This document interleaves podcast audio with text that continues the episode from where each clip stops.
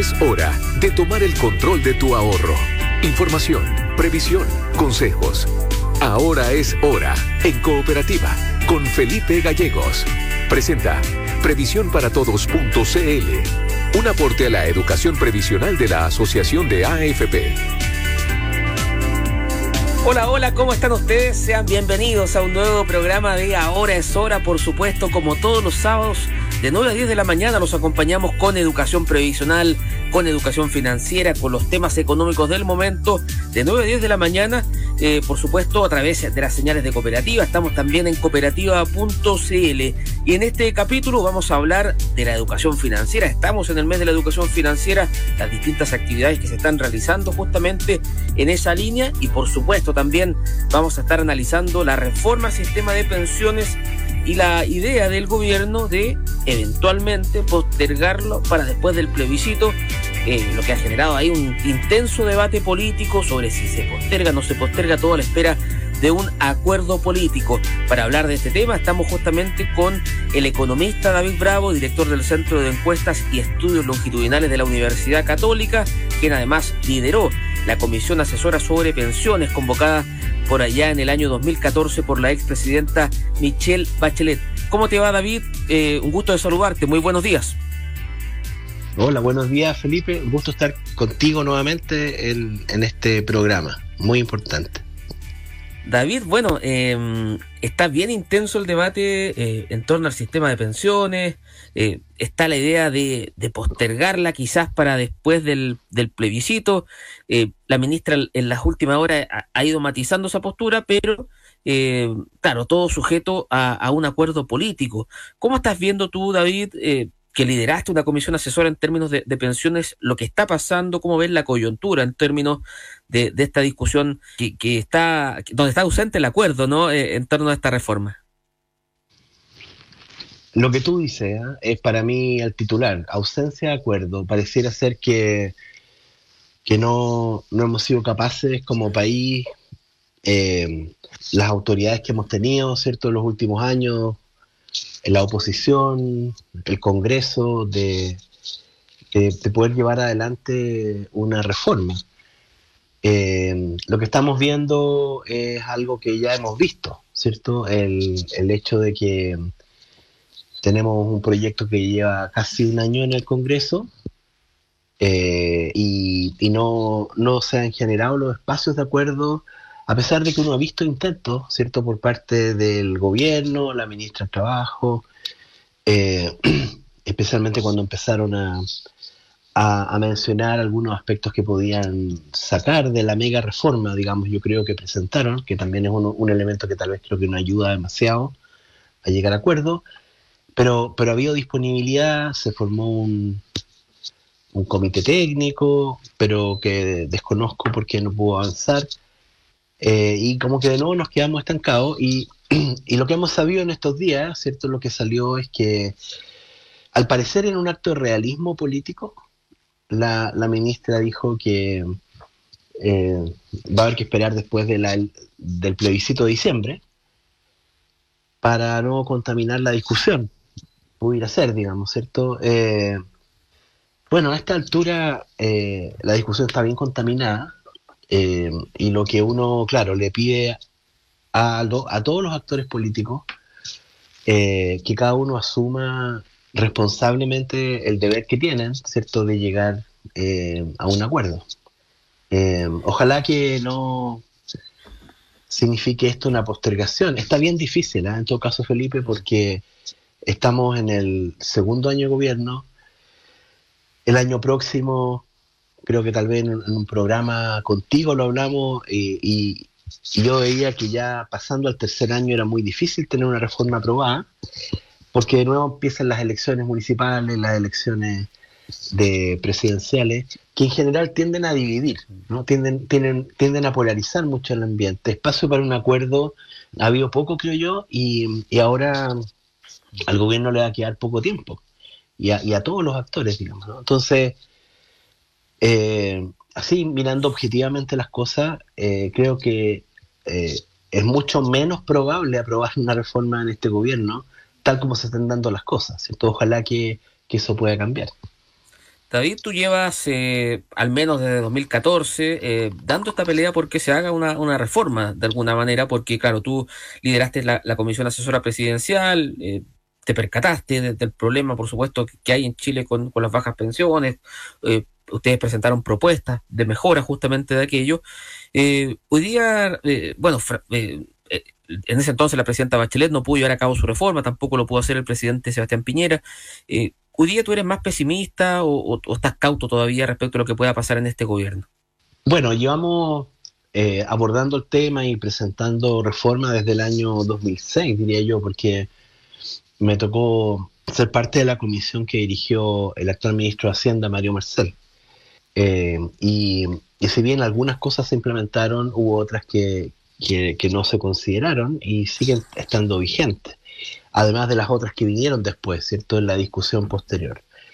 Eh, como te decía, yo en este minuto estoy un poco más pesimista porque creo que, eh, bueno, eh, si no, no tenemos un, un acuerdo amplio como queríamos, ¿cierto?, en el, en el eh, respecto a la propuesta del Consejo Constitucional, eh, eh, bueno, quiere decir que de aquí a diciembre efectivamente va a ser difícil poder entrar en una dinámica de acuerdo, va, a haber una dinámica de, polarización y, es probable que el tema previsional esté también, sea uno de los de los instrumentos de, de, esta competencia, digamos, ¿cierto? electoral que se va a producir.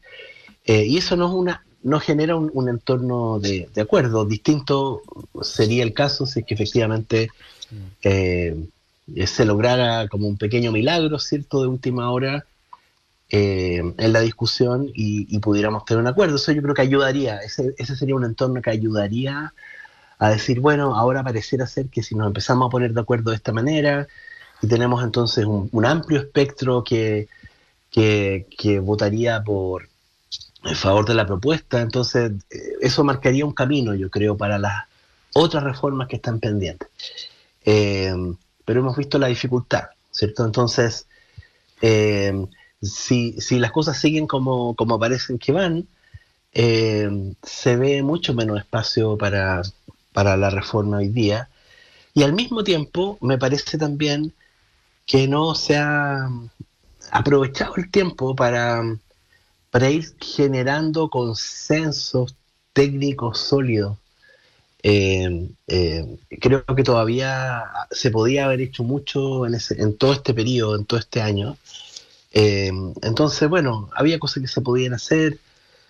Estoy más pesimista, ¿cierto? Y me encantaría realmente que, que, el, que pudiera ser refutado, ¿cierto? Por, por, por, una, por una acción que, nos dejaría a todos más contentos como ciudadanos el hecho de empezar a, empezar a encontrar los puntos de acuerdo e ir despejando cosas, e ir despejando cuestiones del camino. Eh, y yo diría lo otro también que pasa es por no echarse la culpa recíprocamente. ¿ah? Porque, por ejemplo, la otra cosa que uno ve es que, bueno, eh, nos vamos a acercar a este momento donde, bueno, en realidad la culpa de que no, haya reforma es de la derecha, ¿cierto? La culpa de que no haya reforma es de la izquierda. La culpa, o sea, en el fondo el culpable siempre es el del frente, digamos. El del frente. Eh, entonces, solo cambia, claro, cambia la perspectiva nomás, pero ese es el discurso que tenemos, un discurso que se empieza a polarizar, digamos. Por eso es que a veces los procesos con elecciones lo generan este eh, ambiente que no es tan adecuado. Pero, pero eso no es verdad. Eh, la, si no tenemos acuerdo es porque simplemente no fuimos capaces como país y, como generación de políticos, ¿cierto?, de, poder eh, hacer lo que, todo lo que se tenía que hacer para llegar a hacer una reforma que es completamente necesaria. Ese es como el espíritu patriótico y que hemos tenido algunos de esos eventos importantes, ciertos momentos de nuestra historia son menos frecuentes ahora que antes, ¿cierto? Pero ese es el gesto como que todos eh, de alguna manera eh, esperamos que ocurra. David, parece que todo, eh, o mejor dicho, es así, ¿no? Gran parte de la discusión está centrada en cómo se va a, distribuir el 6% de la cotización adicional con cargo al empleador. El gobierno eh, partió con 6, todo un fondo solidario, hoy día plantean que cuatro solidaridad y dos las cuentas individuales de los trabajadores. La oposición dice 6% todo íntegro a la cuenta de los trabajadores. ¿Cómo ves tú esa discusión? Eh, y, si, y si eh, bajo tu punto de vista hay algún hay alguna estrategia quizás que, nos permita llegar a algún acuerdo o, o, qué sería mejor para las pensiones. Sí, mira, bueno, yo tengo hace tiempo una, una recomendación que he hecho públicamente y en privado. Públicamente en, el, en enero en la eh, comisión de, de la Cámara de, de, trabajo cuando fui a, a, dar mi opinión sobre el proyecto del gobierno y también en privado con, con los actores, digamos, ¿cierto? He tenido la oportunidad de, mencionárselo a la ministra, a quien estimo mucho, he tenido la oportunidad también de, mencionárselo a quien me lo ha preguntado en distintos seminarios, eh, congresistas, etc. Y, y, es un poco lo siguiente. Eh, eh, yo creo que nos estamos equivocando en que eh, empezamos a adoptar posiciones muy rápido respecto de la distribución de los porcentajes, la solidaridad versus las cuentas individuales. Eh, y me parece que no tenemos todavía los datos necesarios que establecen cuál es el escenario base, vale decir, el escenario sin reforma. Sabemos que la PGU cambió el escenario base, porque efectivamente le puso un piso mucho más alto, ¿cierto?, a las pensiones. Eh, entonces no es la misma situación que teníamos antes de la PGU. Eh, sabemos que vinieron los retiros y eso también generó, distorsionó un poco la, de cierta manera la discusión. Entonces cuando decimos, eh, ya, queremos mejorar las pensiones, sí, estamos todos de acuerdo. Bueno, ¿cómo no vamos a estar de acuerdo en eso? ¿cierto? Pero la pregunta es, ¿qué es lo que estamos entendiendo por eso? Mejorar supone saber dónde estamos hoy día y a dónde queremos apuntar con la reforma, ¿cierto? Y yo tengo la sensación y tengo la impresión, digamos, objetivamente creo, que es que eh, cada cual tiene su escenario base y hacia dónde quiere ir. Y entonces, eh, si es así, bueno, cada propuesta que cada uno levanta, esa es la mejor, digamos, ¿cierto? Pero no se está conversando.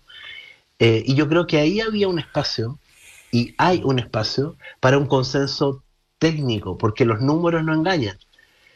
y yo creo que eso no se ha hecho no se ha hecho, no se ha puesto en común toda la información. Eh, después, eh, a nivel político, eh, se podrá negociar, pero es mucho más fácil negociar teniendo claro que hay un cierto acuerdo básico en los números, de qué es lo que representa cada propuesta, efectivamente cuánto mejora, y no solamente los carteles o lo que cada uno publicita. Entonces faltó trabajo técnico, yo creo, eh, y todavía se puede hacer.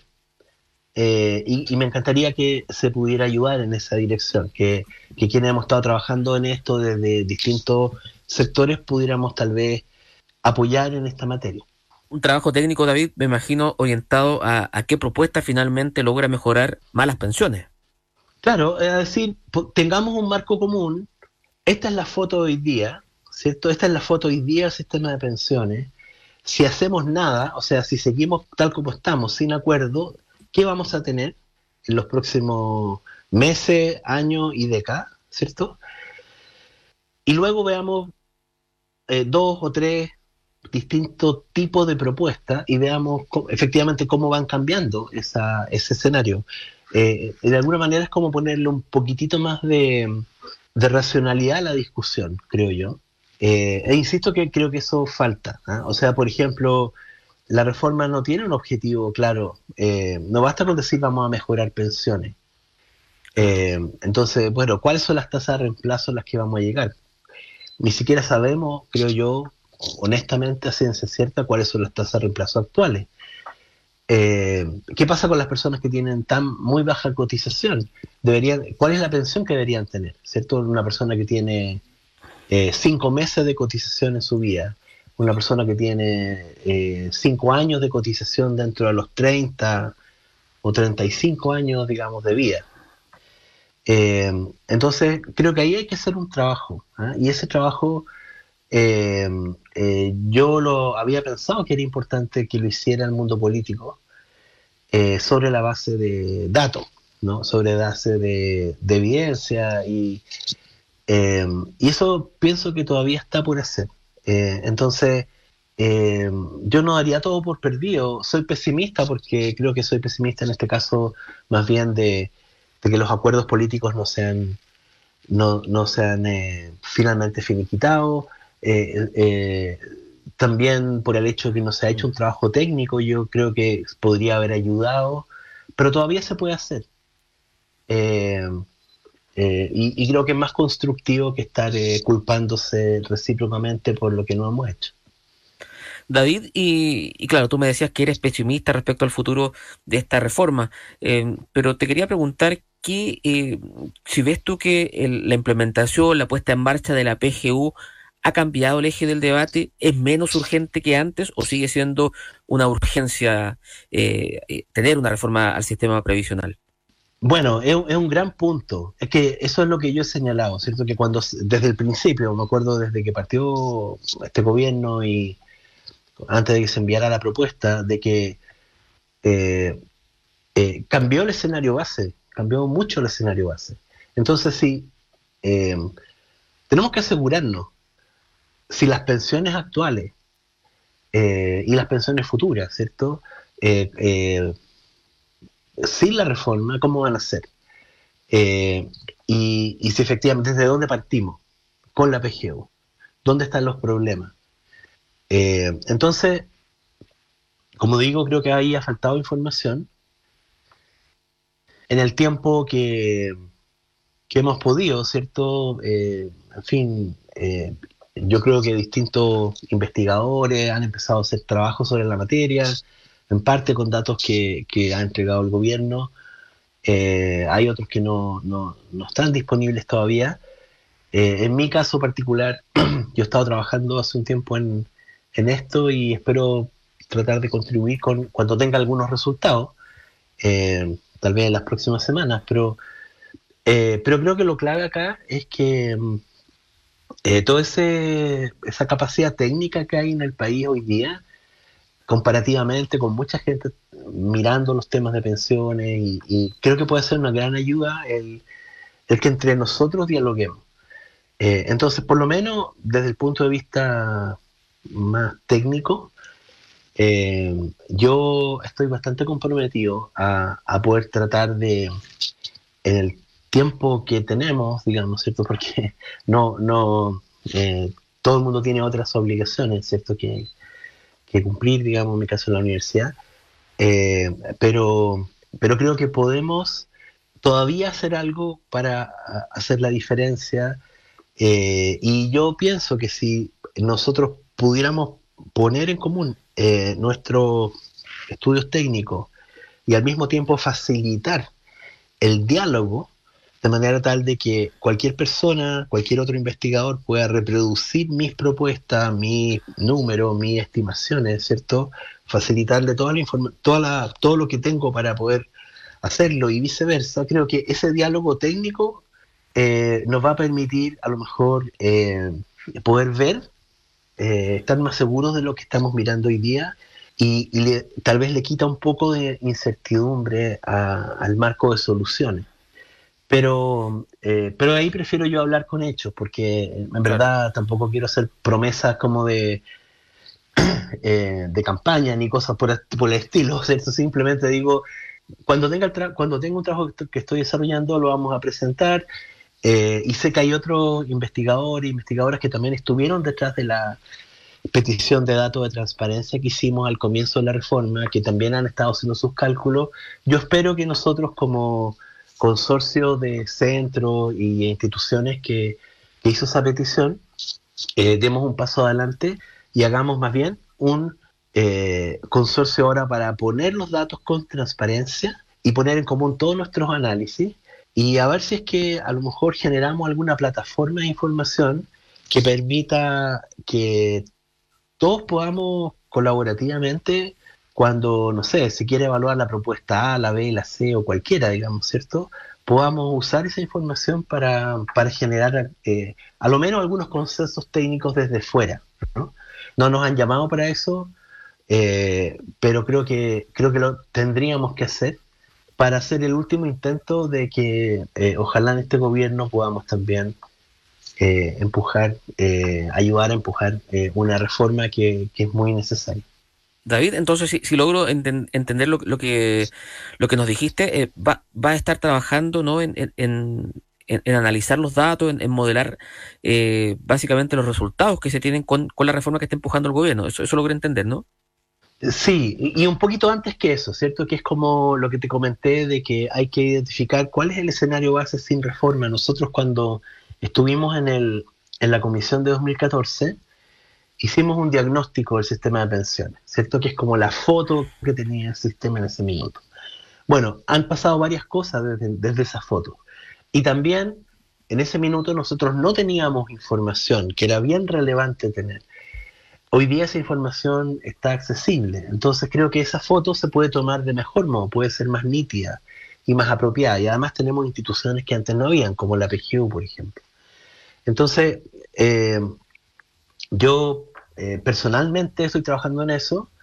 Eh, eh, sé que otros de mis colegas, investigadores, investigadoras, han estado también trabajando. Algunos estudios hemos estado viendo, de repente van saliendo un poco en la prensa. Yo creo que la diferencia la podemos hacer si, si todos juntos podemos hacer una, un, un trabajo colaborativo eh, y eso es un poco lo que te estoy contando, ¿cierto? Que es lo que te estoy eh, anunciando. O sea, eh, nosotros constituimos una, una, red de centros para, donde le pedimos 20, creo que fuimos 22 centros e instituciones, le pedimos al gobierno más información.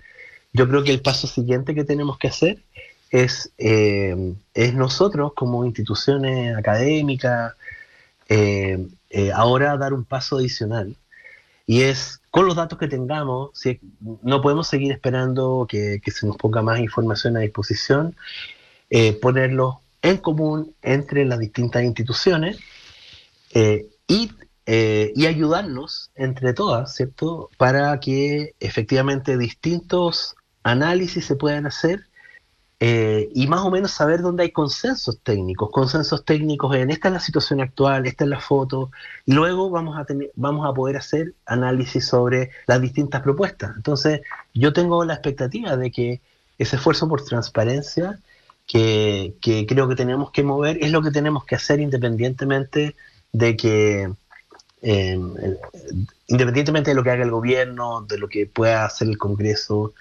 en los próximos meses. Esa puede ser una forma en que nosotros creo que podremos ayudar a, la próxima reforma, que, que ojalá sea en este gobierno, pero si no, será más adelante. Es David Bravo, director del Centro de Encuestas y Estudios Longitudinales de la Universidad Católica, contándonos esta primicia que va a estar trabajando también eh, de alguna manera haciendo un diagnóstico respecto a la realidad del sistema de pensiones y cómo de alguna manera podemos subir justamente las pensiones en nuestro país. David, te quiero agradecer por tu tiempo, ha estado súper interesante la conversación, por supuesto quedamos ahí en, líneas abiertas conversando sobre estos temas tan importantes para, para los chilenos, que son las pensiones y, nada, te deseo un muy buen fin de semana y muchas gracias por conversar con nosotros. Encantado y un saludo a todos los auditores de, de la radio y de este programa tan importante para, para el sistema de pensión. Gracias. Muchas gracias eh, David. Nosotros nos vamos a una pequeña pausa comercial. Quédense en nuestra sintonía porque seguimos con más. Ahora es hora. Informaciones que marcan tu día. Cooperativa y cooperativa.cl. Cuando nos acompaña un partner digital como Movistar Empresas, comenzamos a escuchar más. Sus archivos ya están en la nube. Pero también significa comenzar a escuchar más.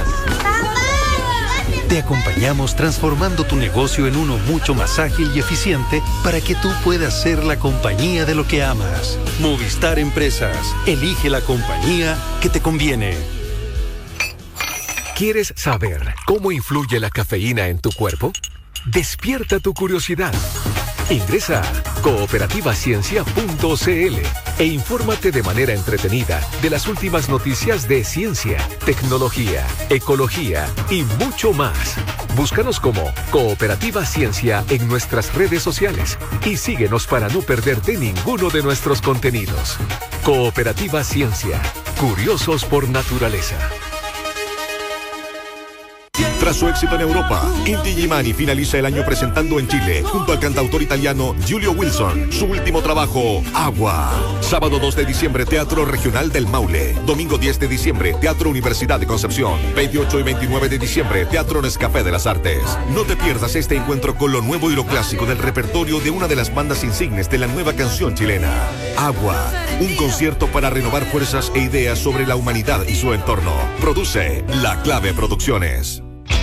Abrimos las puertas al evento digital más grande de la industria inmobiliaria, Wiki Inmobiliario 2023. Del 16 al 22 de octubre, entra a wikimobiliario.cl y descubre las mejores oportunidades de proyectos y financiamiento hipotecario en Santiago y regiones, en blanco, en verde y con entrega inmediata. Compra o invierte en un solo portal, en una sola semana. Entra ya a wikimobiliario.cl. La oportunidad más grande. Con Digo, la plataforma de streaming de DirecTV, puedes ver cientos de canales en vivo. Vibrar con las mejores ligas del mundo. Y acceder a los estrenos más emocionantes. Digo, tu entretención a un solo clic. Suscríbete hoy y obtén un mes gratis. Durante los últimos 45 años, Teletón ha sido una gran historia de cómo un país decidió comprometerse con las personas en situación de discapacidad. Hemos conocido muchas historias de vida llenas de emoción, esfuerzo, resiliencia y superación que nos han puesto en camino hacia una sociedad más inclusiva.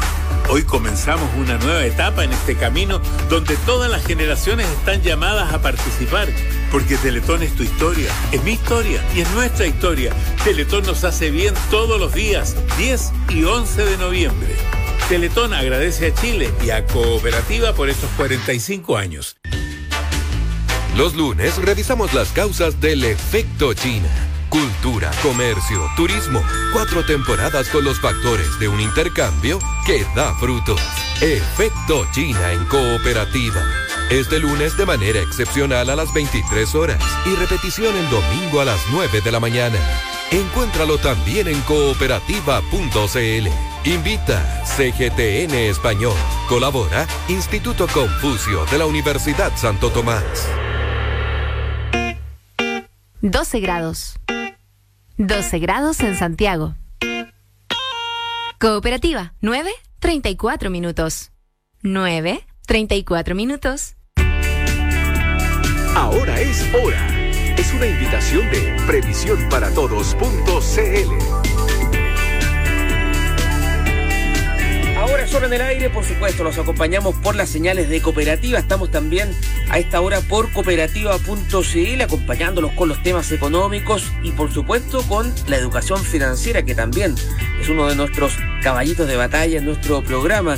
Em, saludamos a esta hora a Gonzalo Rodríguez, el jefe de banca responsable y sostenibilidad del Banco Santander Queremos conocer qué están haciendo los bancos, qué está haciendo el Santander particularmente en materia de educación financiera, cómo se celebra también este mes de la educación financiera.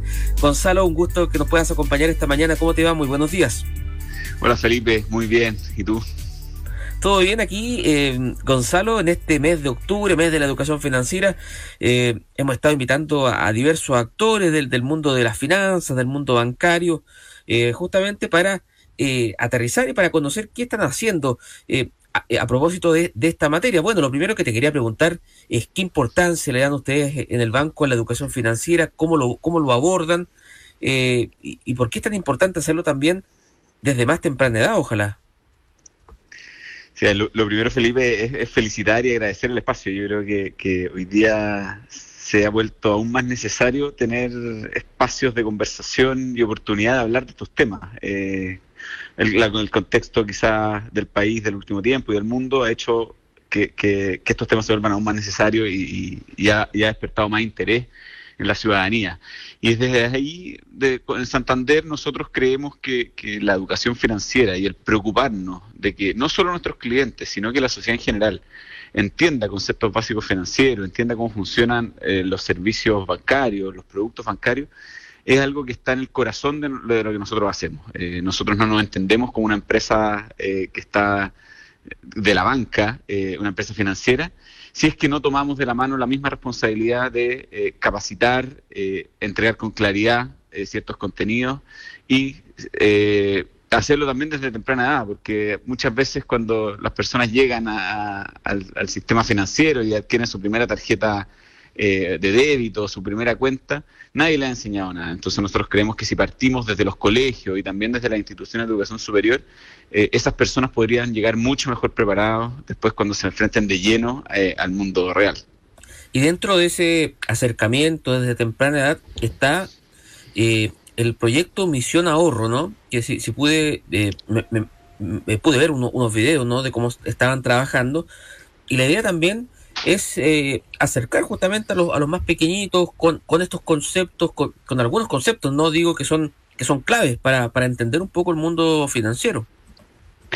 Nosotros llevamos mucho tiempo pensando en cómo podíamos llegar de una forma distinta y entretenida con educación financiera a los niños. Eh, nosotros sabemos que cuando se habla de educación financiera, no es que la gente crea que es lo más entretenido que hay. Sabemos que es un tema que suena aburrido, al menos de primera, y lo que teníamos que lograr era llegar de una forma muy entretenida, atractiva para enganchar con esos niños, eh, pero dejar también conceptos básicos y capacitar en temas financieros.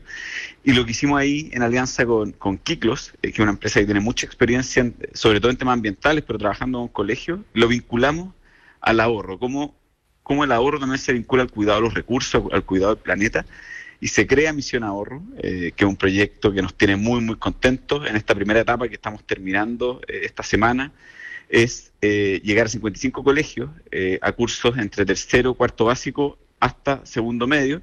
Y lo que hacemos es que a través del juego, hay un juego para los más chiquititos y otro juego para los más grandes, les enseñamos qué son los gastos fijos, gastos variables, algunos gustos que se pueden dar, también el ahorro, la importancia del ahorro y terminamos con una reflexión eh, con todo el curso eh, de lo que se de, la experiencia y también se les invita a participar de este desafío, que es un desafío que, ojalá inviten también y en esta conversación a las familias. No, no queremos quedar con ese juego en el colegio, sino que queremos llevar a que muchas familias de Chile puedan hablar de temas financieros y puedan podamos sembrar esa semilla del ahorro. Claro, Gonzalo, eh, y, y bueno, también lo que, lo que puedo ver es que muchas veces se les enseña ¿no? a los niños que, eh, a diferencia de lo que era antiguamente, que usábamos mucho billete, mucho eh, eh, moneda, el uso de la tarjeta, que, que hoy día quizá para las nuevas generaciones va, va, a reemplazar ¿no? el uso del billete. Ustedes también le, le enseñaban ahí cómo de alguna manera entender que la tarjeta también es dinero. Claro, y hoy día quizás esa alcancía, que, en muchas casas todavía sigue existiendo, que, hay que meter moneda, hoy día la forma de ahorrar no necesariamente es con alcancía física, también hay formas de, hoy día hay muchas alternativas eh, para ahorrar y, también hay un rol de nosotros de poder explicarlos de la mejor eh, forma posible. Y nos ha llamado mucho la atención de que incluso los niños más chicos, de, tercero o cuarto básico, eh, no sé si es por, por, el acceso que tienen a, a plataformas, redes sociales, están muy metidos en este tema. Te hablan de inversiones, saben lo que son las tarjetas, eh, incluso hablan de rentabilidad, eh, que a ellos les gustaría el día de mañana empezar a invertir. Eh, y de todos los sectores, de todas las regiones de Chile donde hemos estado, creo que hoy día han tenido un acceso a la información mucho mayor de lo que había antes. Y también ahí la responsabilidad que tenemos ahora es cómo ordenamos esa información y, y cómo también reciben la información correcta. Gonzalo, ¿cómo lo hacen para ir a los distintos colegios? según no sé, sostenedor o, alguien que, trabaje en el ámbito de la educación nos esté escuchando, ¿cómo de alguna manera pueden llevar ustedes esta charla a los distintos colegios? Eh, nosotros hicimos una invitación abierta a algunos colegios que nosotros desde Santander habíamos trabajado y tenemos relación, también que tenía Kiklos, eh, y los que fueron aceptando y, calzaban bien con los tiempos, fueron, eh, fuimos confirmando con ellos. Hoy día cualquier colegio que no estuvimos en esta primera etapa, pero que le interesaría eh, participar en una segunda etapa que queremos tener el próximo año, puede entrar a misionahorro.cl, eh, inscribirse y nosotros lo, vamos a estar contactando.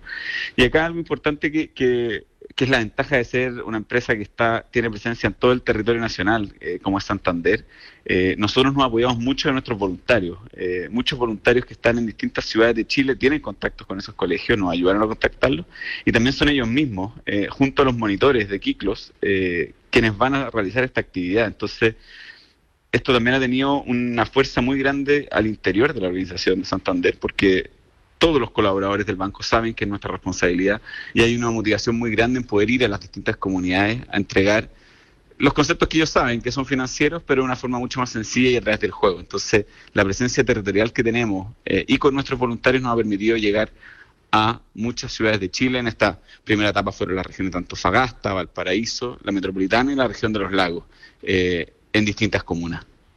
Es un trabajo, Gonzalo, que de alguna manera ustedes quieren expandir o seguir promoviendo, em, me imagino en línea no de, ir em, avanzando también con la educación financiera, considerando que, es un tema tan, tan importante que está tan en boga por estos días también. Nosotros estamos muy, muy contentos con esta primera etapa. Creo que, que dimos en el clavo eh, en muchos ámbitos, eh, porque la recepción de los niños, la recepción de los profesores, de los directores de colegio y por otra parte también de los monitores y voluntarios que han participado, ha sido muy, muy buena. Eh, están todos muy contentos de haber participado, entonces nosotros obviamente vamos a hacer una evaluación, pero el próximo año queremos llegar a muchos más colegios. creemos que hoy día la educación financiera en Chile se está tomando, pero de forma muy incipiente y hay que seguir eh, potenciándola. Entonces creemos que esta es una iniciativa que hoy día nosotros nos aliamos con Kiklos, el día de mañana podemos ser muchos más los que estemos en esta cruzada de llegar con educación financiera y promoviendo el ahorro, que es algo que nosotros hemos querido impulsar mucho con este con este proyecto que es Misión Ahorro. Eh, son muchos otros actores los que se pueden sumar. Entonces acá nosotros estamos convencidos de que vamos por buen camino, tenemos que hacer mejoras, obviamente, para poder escalarlo, pero, pero desde el próximo año queremos llegar a muchos más colegios, a más regiones y que participen muchos más niños y no solo los niños, sino también las familias. Esta es una conversación que tenemos que llevar a las mesas de cada uno de los hogares de Chile. Claro, estamos conversando con Gonzalo Rodríguez, el jefe de banca responsable y sostenibilidad del Banco Santander, a propósito de las distintas iniciativas para promover la educación financiera. Ellos tienen el Santander Misión Ahorro, que de alguna manera busca también acercar a los más pequeñitos de la casa con los conceptos claves para eh, manejar de mejor manera sus finanzas y también para ahorrar. Ese concepto es clave, Gonzalo, ¿no? El ahorro. Eh, ¿Cuánto cuesta ahorrar hoy día en, un momento económico más complicado? Y cómo de alguna manera también podemos enseñar ese hábito a los más pequeños. Ah, nosotros sabemos que hoy día quizás no es el mejor momento y incluso hay estudios que muestran que, la capacidad de ahorro en este minuto en Chile no es de las mejores, eh, que, que años anteriores era incluso más, pero, pero creemos que Acá no importa el monto. Eh, creemos que si alguien empieza, esto es como un círculo virtuoso que empieza a generar, hay que generar el hábito. Y, si lo generamos a través de los más chicos de la casa, estamos seguros de que podemos lograrlo también en la familia. Eh, y, este proyecto también, como lo comentaba al, principio, está relacionado a temas ambientales. Si es que los niños empiezan con el cuidado del agua, con el cuidado de la luz, eh, a pedirle cosas a pedirle menos cosas a los papás para que les compren, cosas que saben que quizás no son necesarias, podemos generar ese hábito en la familia. Creemos firmemente en Santander que el ahorro es progreso. Eh, y si las familias de Chile empiezan a ahorrar, da lo mismo cuánto, eso puede ser algo muy importante a futuro. Y, algo que también hacemos con estos niños es que les explicamos qué pasa si hoy día empiezan a ahorrar mil pesos. Eh, ¿Cuánto va a significar eso en cinco años más o en diez años más? Eh, quizás hay que tener paciencia, no es algo inmediato, eh, y eso es, contracultural con lo que estamos viendo hoy día, donde queremos todo de forma inmediata. Creemos que el ahorro eh, es de largo plazo, pero es fundamental para el progreso de la familia de Chile. Gonzalo, hay un tema también eh, que, de, responsabilidad, si se quiere, ¿no? Porque conocíamos cifras durante la semana que son de, Equifax, que de alguna manera son datos reales, que ellos evidencian que 8,9% de las personas eh, o de los jóvenes entre 18 y 24 años, el 8,9% de, de toda esa población entre 18 y 24, ya están, ya están endeudados, ya están los registros de, morosidad. Eh, me imagino que ese dato eh, también nos llama la atención y, y, nos hace ver que, o reforzar lo que hemos estado hablando, ¿no? De la importancia de estar educado financieramente, de saber que las tarjetas también son plata y, y, ser responsable a la hora de manejar nuestras finanzas. Sí, ahí yo también he visto el, informe de endeudamiento de la CMF, donde efectivamente los jóvenes entre 18 y 25 años son los que tienen un peor comportamiento de pago, o sea, que, quizás tienen menos acceso a, deuda todavía, pero los que tienen acceso proporcionalmente son los que eh, peor la pagan y quedan marcados a futuro. Entonces lo que queremos tratar de combatir es cómo llegamos a tiempo a esos niños eh, o jóvenes que, sabemos que en dos años más van a tomar malas decisiones. Hoy día el acceso al crédito, eh, ya sea de forma formal o informal, está a la vuelta de la esquina. Entonces, no es que no puedan acceder al crédito, es que accedan cuando corresponda y por eso también queremos potenciar el ahorro. El, quizás la, contracara al endeudamiento es el ahorro eh, en, vez de, también damos mucho el ejemplo de si me quiero comprar un televisor eh, en cuotas, en seis cuotas, seis meses. ¿Por qué no espero esos seis meses ahorrando lo que pagaría en el crédito y el televisor me saldría mucho más barato? Hay que tener paciencia, hay que tener calma, eh, pero creemos que el ahorro también ayuda a, estos jóvenes a no endeudarse eh, cuando no deberían hacerlo porque no van a tener la capacidad de pago posterior. Entonces, creo que el ahorro y también llegar con contenidos eh, financieros básicos, enseñarle a tiempo a estos jóvenes, nos va a ayudar a, combatir esas cifras que hoy día no son buenas, que es que los, los, que están recién entrando al sistema financiero a veces son los que tienen peor comportamiento de pago. Gonzalo, eh, hay un tema que va muy ligado a la educación financiera, que es la inclusión financiera. Y ustedes como Banco Santander hace algún tiempo remecieron el mercado con una tarjeta gratuita, eh, incluso con cuenta corriente gratuita, tengo entendido. Eh, ¿Cómo eso de alguna manera busca promover o incentivar, mejor dicho, eh, la, participación de, más chilenos en el sistema bancario y qué evaluación hacen de, de esa estrategia que ustedes usaron? Eh, para nosotros un pilar fundamental de, la educación financiera o del bienestar financiero, que también hablamos mucho del bienestar financiero, es la inclusión. Hoy día sabemos que alguien que no tiene acceso eh, a una tarjeta o a productos bancarios eh, tiene muchos inconvenientes en su vida, en el día a día. entonces, si es que las instituciones bancarias, y en particular de Santander, hemos hecho grandes esfuerzos en ingeniárnoslas cómo más personas podrían acceder una bancarización de calidad, pero no, no, no solo acceder y, ahí estar, sino que una bancarización responsable.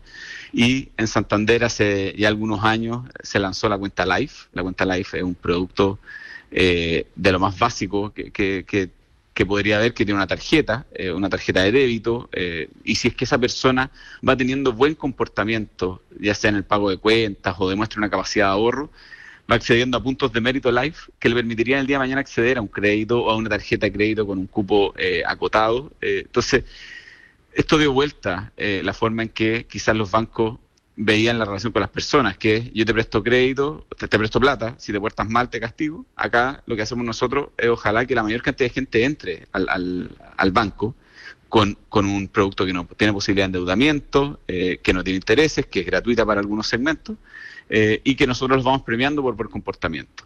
Y a esto se agrega este año que se lanzó Más Lucas, que también es una cuenta bastante universal, que es gratuita y que además, por los saldos que hay en las cuentas, se, se, se, genera un cierto grado de rentabilidad. Y desde que se abre tiene una cuenta de ahorro. Entonces también eso nos permite reforzar esto que hemos hablado de, la importancia del ahorro y que, y que todos deberíamos al menos hacer esfuerzos por ahorrar. Y se premia a las personas que ahorran. El de mañana pueden acceder a mejores quizás productos del banco.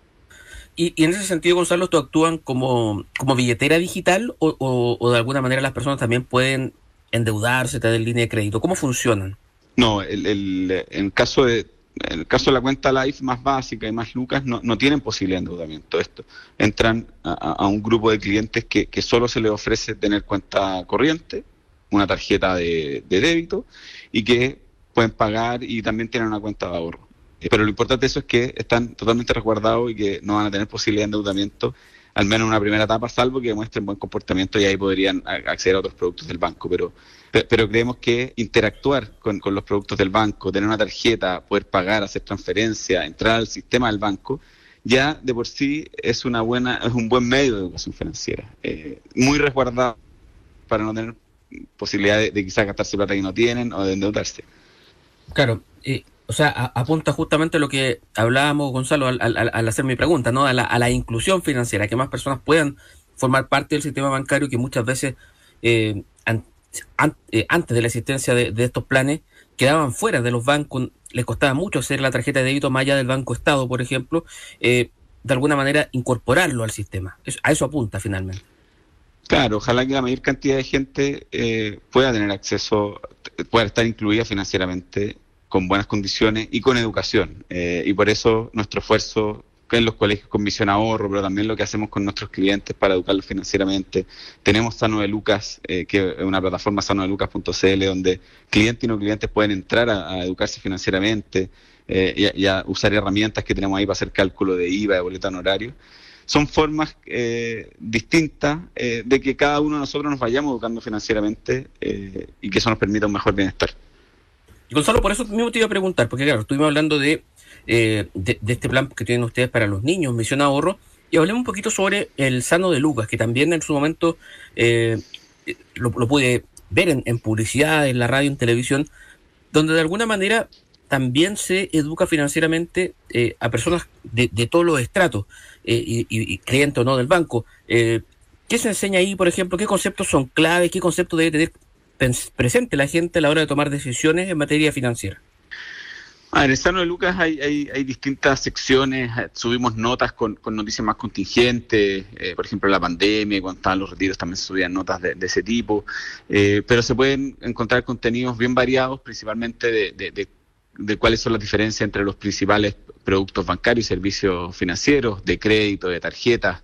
Eh, también hay herramientas de cálculo, como comentaba anteriormente, eh, que a pesar de que algunos dicen, mira, quizás no la usan mucha gente, hay más, hay alrededor de 300.000 o 400.000 personas al año que entran ahí a, y estos son principalmente emprendedores o trabajadores independientes, a calcular su boleta honorario, eh, que de otra forma quizás no podrían calcularla o se, o se enredan, y también a, ver el tema del IVA, cómo yo le pongo el precio a mis productos considerando el IVA, eh, eh, o, y a fijar precio en el caso del emprendedor. Entonces, hay personas independientes, eh, trabajadores independientes que entran ahí, hay emprendedores que tienen sus pequeños negocios, sus pymes, y también personas naturales, comunes y corrientes que tienen dudas y que pueden entrar a Sano de Luca a resolverlas eso, en las distintas secciones.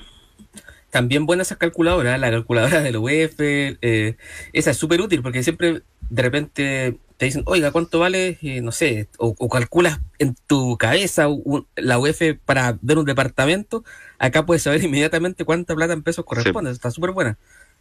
Sí, tenemos que calcular la UEF también. Eh, no, son, son calculadoras, esa es la sección que más eh, visitas tiene eh, y que más, ya, a nosotros nos han llegado comentarios de, emprendedores que nos dicen, oye, muchas gracias por tener ahí esas calculadoras porque yo mensualmente me meto a hacer los cálculos de mi, de mi negocio.